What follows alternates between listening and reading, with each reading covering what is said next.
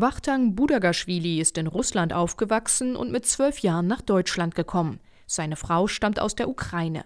Als dort vor einem Jahr russische Truppen einmarschierten, fuhren die beiden ostwärts und halfen Menschen, die vor dem Krieg flüchteten. Dann haben wir natürlich erfahren, dass viele Leute herkommen, die arbeiten möchten, die arbeiten müssen teilweise, weil die ohne Geld, ohne Hab und Gut gekommen sind. Und äh, darüber haben wir halt Leute kennengelernt in diesen Zentren, wo wir geholfen haben, die sehr gut gepasst haben zu dem, was wir machen. Leute wie der 39-jährige Vitali Bidiuk. Der Ukrainer war gerade mit seiner Frau zum Snowboardfahren in Georgien, als ihn die Nachricht vom Kriegsausbruch überraschte. Die beiden flüchteten mit ihrem Reisegepäck nach Deutschland, doch der Neustart in Berlin war härter als gedacht, erzählt er.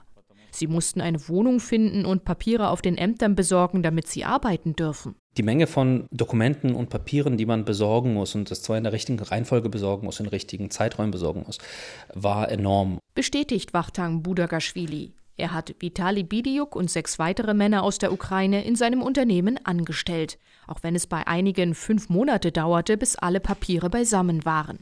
Hietl, so der Name des Berliner Start-ups, entwickelt einen induktiven Tauchsieder, eine Alternative zum Wasserkocher. Nachdem über 10.000 Vorbestellungen für das Gerät eingegangen sind, läuft die Produktion auf Hochtouren und hier sind Fähigkeiten gefragt, die die Ukrainer mitbringen. Sie können löten, schweißen und programmieren, aber vor allem. Diesen Leuten geht es nicht darum, wie viele Urlaubstage man hat und ob man Homeoffice macht, sondern kann ich möglichst früh anfangen, möglichst spät gehen, damit ich mehr Stunden habe, damit ich mehr bezahlt werde. Hier die Jungs bei uns arbeiten am Wochenende freiwillig, weil die sagen, wir brauchen mehr Geld. Das schätzen wir auch. Gut die Hälfte der 15 Mitarbeiter von Hietl kommt aus der Ukraine. Wachtang Budagaschwili verständigt sich auf Ukrainisch oder Russisch mit ihnen.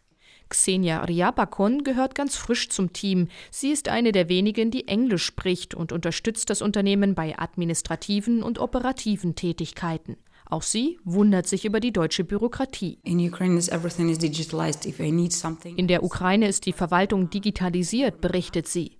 Wenn sie ein Formular braucht, sendet sie auf elektronischem Wege eine Anfrage und bekommt sofort eine Antwort.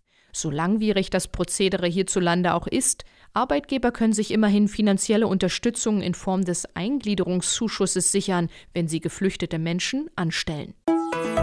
RBB 24 Inforadio vom Rundfunk Berlin-Brandenburg.